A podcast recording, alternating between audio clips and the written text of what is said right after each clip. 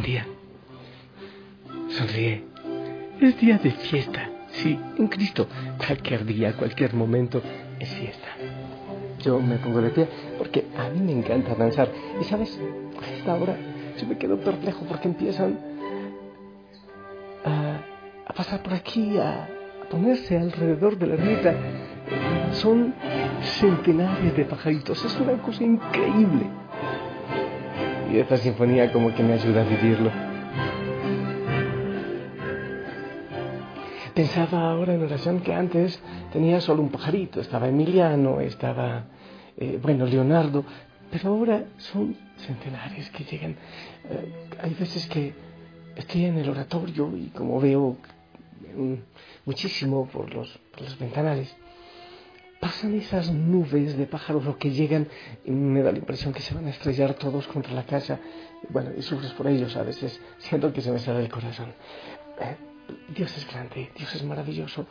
Cada regalo, cada cosa que podemos ver eh, que Él nos regala, que Él prepara para nosotros. En este momento están los pajaritos amarillo y negro aquí atrás, pero centenares, no sé qué se necesita, encuentran ahí, pero es una cosa realmente fantástica. Eh, bueno, yo me puedo eh, quedar aquí eh, contándote las maravillas que vivo, abriendo el corazón y los ojos para el Señor. Pero quiero eh, compartirte la palabra del Señor. Te recuerdo que los lunes oramos por los que se han ido, por los difuntos, por los que se han resucitado, por nuestros familiares. Todos tus familiares los pongo en la presencia del Señor. Ahora sonríe, abre el corazón, levanta la mirada. Cristo tiene un día maravilloso para ti. Bendiciones para los que se van a trabajar, los que empiezan clases, con ganas, con alegría. Vamos a anunciar el mensaje de Cristo al mundo. El Evangelio de nuestro Señor Jesucristo, según San Lucas capítulo 13, del 10 al 17. Un sábado estaba Jesús enseñando en una sinagoga. Había ahí una mujer que llevaba 18 años enferma por causa de un espíritu malo. Estaba encorvada y no podía enderezarse. Al verla Jesús la llamó y le dijo, mujer, quedas libre de tu enfermedad.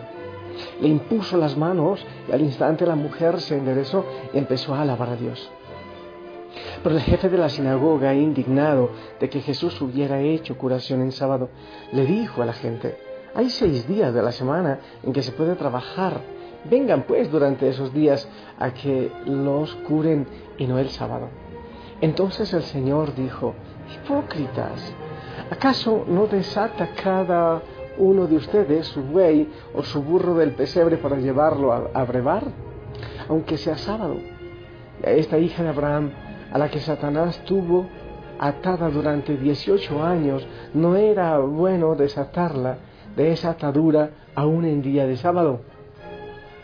Cuando Jesús dijo esto, sus enemigos quedaron en vergüenza. En cambio, la gente se alegraba de todas las maravillas que él hacía.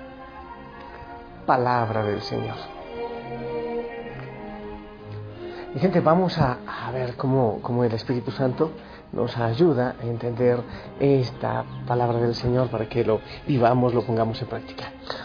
Una idea, um, a ver, a ver, es que tengo tantas ideas en la cabeza que no sé cuál uh, agarrar.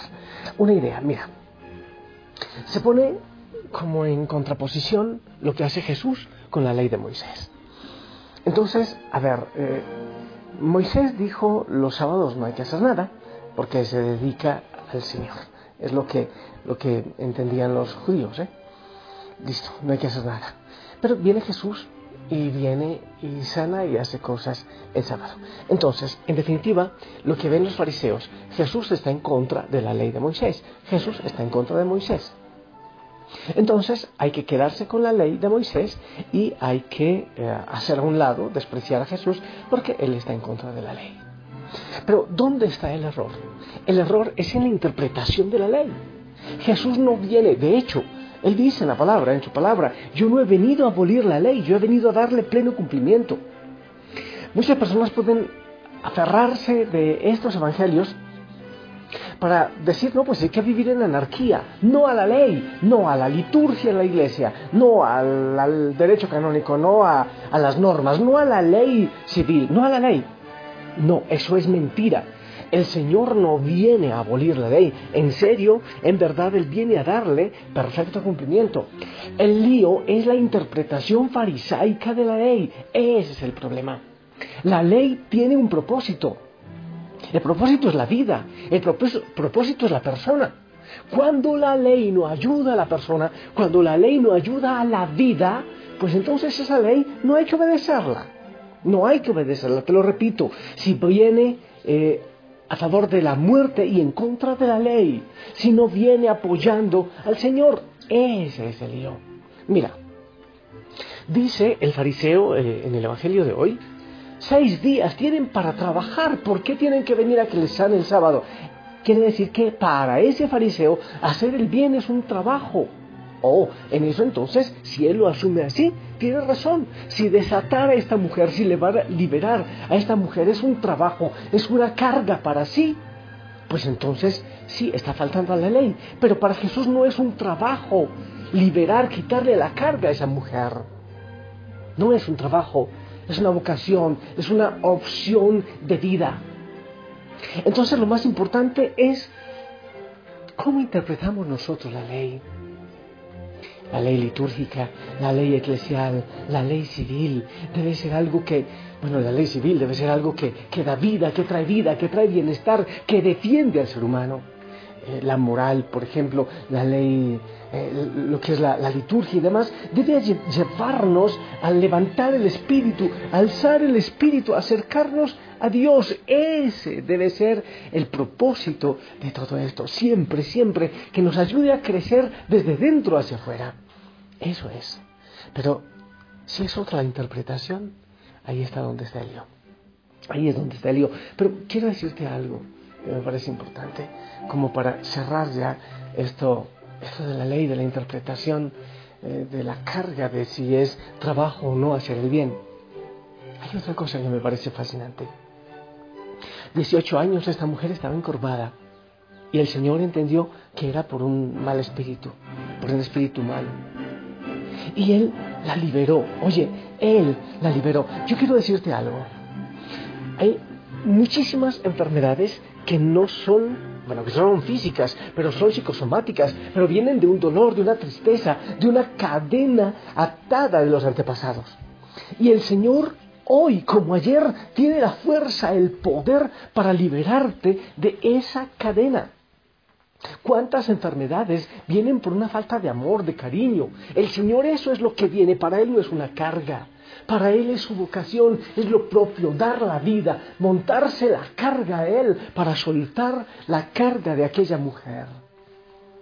¿Cuántas cosas en tu vida, en mi vida, tristezas, depresiones, enfermedades? ¿Cuántas veces estamos encorvados porque no soportamos el peso de la vida?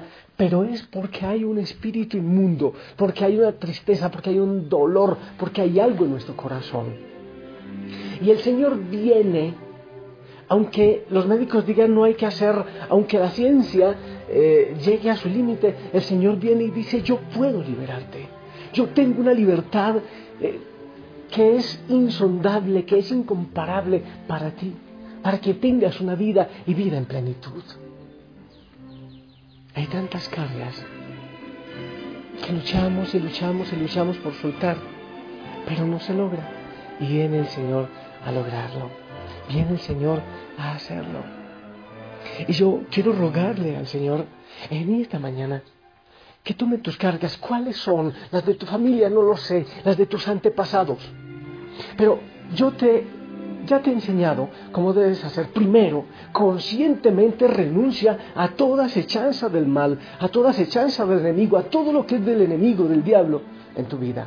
Dos, hay que cortar, yo corto en nombre del Señor Jesucristo toda cadena de tristeza, de dolor, de angustia, de enfermedad que hay en mi vida en nombre del Señor Jesucristo pidiendo ayuda obviamente del Espíritu Santo, la intercesión de la Virgen María y de los santos. Y en tercer lugar, llena de espíritu, el Espíritu Santo. Pide el Espíritu Santo que venga, que venga a tu corazón, que venga, que llene el espacio vacío que deje el mal cuando sale. El Señor tiene poder. Y yo le ruego al Señor, yo te ruego, Señor, que rompas tantas cadenas, tantas ataduras, que nos des libertad. Queremos ser libres para estar contigo, para volar contigo. Hay veces que por el pecado nuestro o ajeno se han atado cargas y nos encorvan, Señor. Dios misericordioso, tú que eres el dueño de la vida, te pedimos que vengas, que desates, que rompas, que regales sanidad en nuestra vida, en nuestro mundo, en nuestra familia. Clamamos tu presencia, te necesito. Dame la libertad que solo tú puedes dar.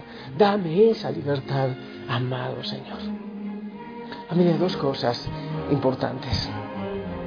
El Señor no vino a abolir la ley. No podemos vivir en un mundo de anarquía.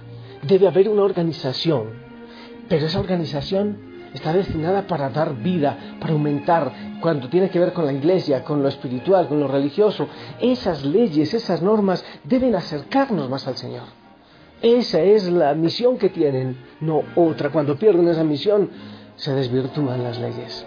Pero lo otro es, el Señor puede liberarte, el Señor puede darte una vida nueva. Clama al Señor, ruega, no te olvides que todo lo debes pedir en nombre del Señor Jesucristo y Él viene a liberarte. Te pido, te digo que pidas esa libertad al Señor y que digas, Señor, yo quiero ser libre en ti, soy libre en ti. Tú rompes todas mis cadenas, cadenas de los antepasados, de pecado, de vicios, de muerte Recibo libertad en ti, Señor. Recibo la libertad que tú vienes a darme. Rompe, Señor, tanta cadena. También yo me mantengo encorvado quizás, en pecados, en cadenas, o en enfermedades que están atados desde la mente, desde el dolor, desde la tristeza, desde un mal espíritu. Ven, rompe y dame libertad, dame libertad. Yo creo en ti, Señor.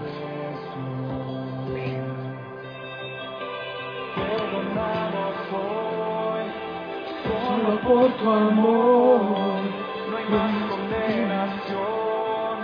Cristo me libertó. Las murallas caen, las cadenas Dios destruyó, libre soy.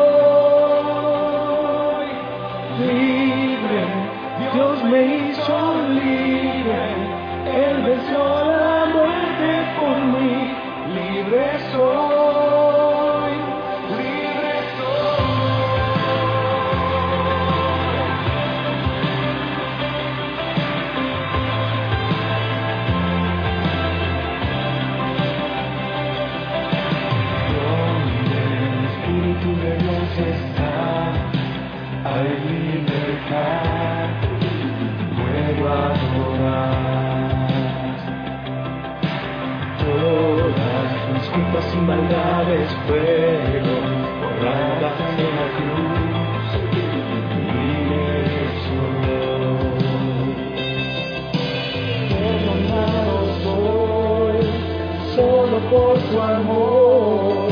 No hay más condenación. Cristo me libertó. Las murallas caen, las cadenas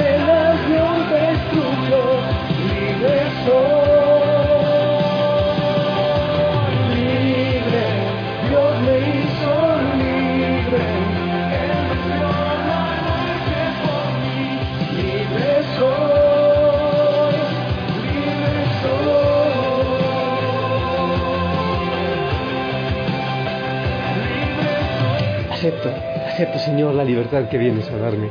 Te recibo en mi corazón, sí Señor. Te recibo como mi Dios, como mi Salvador, como mi Señor. Dejo Señor que rompas todas las esclavitudes que han sido atadas en mi vida. Acepto la vida nueva que tú vienes a darme y dar a mi familia. Te alabo y te glorifico, Señor. Todo, todo, a Padre Santo, todo, esta libertad, eh, todo esto te lo pido en nombre de Jesucristo. Y pido también a la Madre María su intercesión, a los santos, a los ángeles, ven regalando libertad. Te pido, amado Señor, que cubras con tu sangre a cada hijo, a cada hija en esta mañana. Que vengas con libertad para su corazón, para su historia, para sus antepasados, para su familia. Que vengas, que ya no estemos encorvados. No queremos que al morir tengan que hacernos ataúdes redondos. No queremos poner en dificultades a nuestros familiares. Queremos vivir en libertad, libre de pecado, libre de cadena, libre de condenación, libre de depresión, libre de tristeza, libre de tantas cosas, Señor. Tú tienes poder. Tú no vienes a abolir la ley, no, no. No te gusta la anarquía, te gustan las cosas organizadas, bonitas. Pero vienes a dar esa libertad, a liberarnos de la esclavitud del enemigo, eso, o de la mala interpretación de la ley, porque tú vienes a dar vida vida en abundancia, vida en plenitud. Oh Señor, te alabo y te glorifico. Que esta bendición mía, que es tuya, Señor, llegue a todos los hijos de la familia Osana que seas tú regalando libertad y rompiendo cadenas. En el nombre del Padre, del Hijo, del Espíritu Santo. Amén. Familia linda, esperamos tu bendición.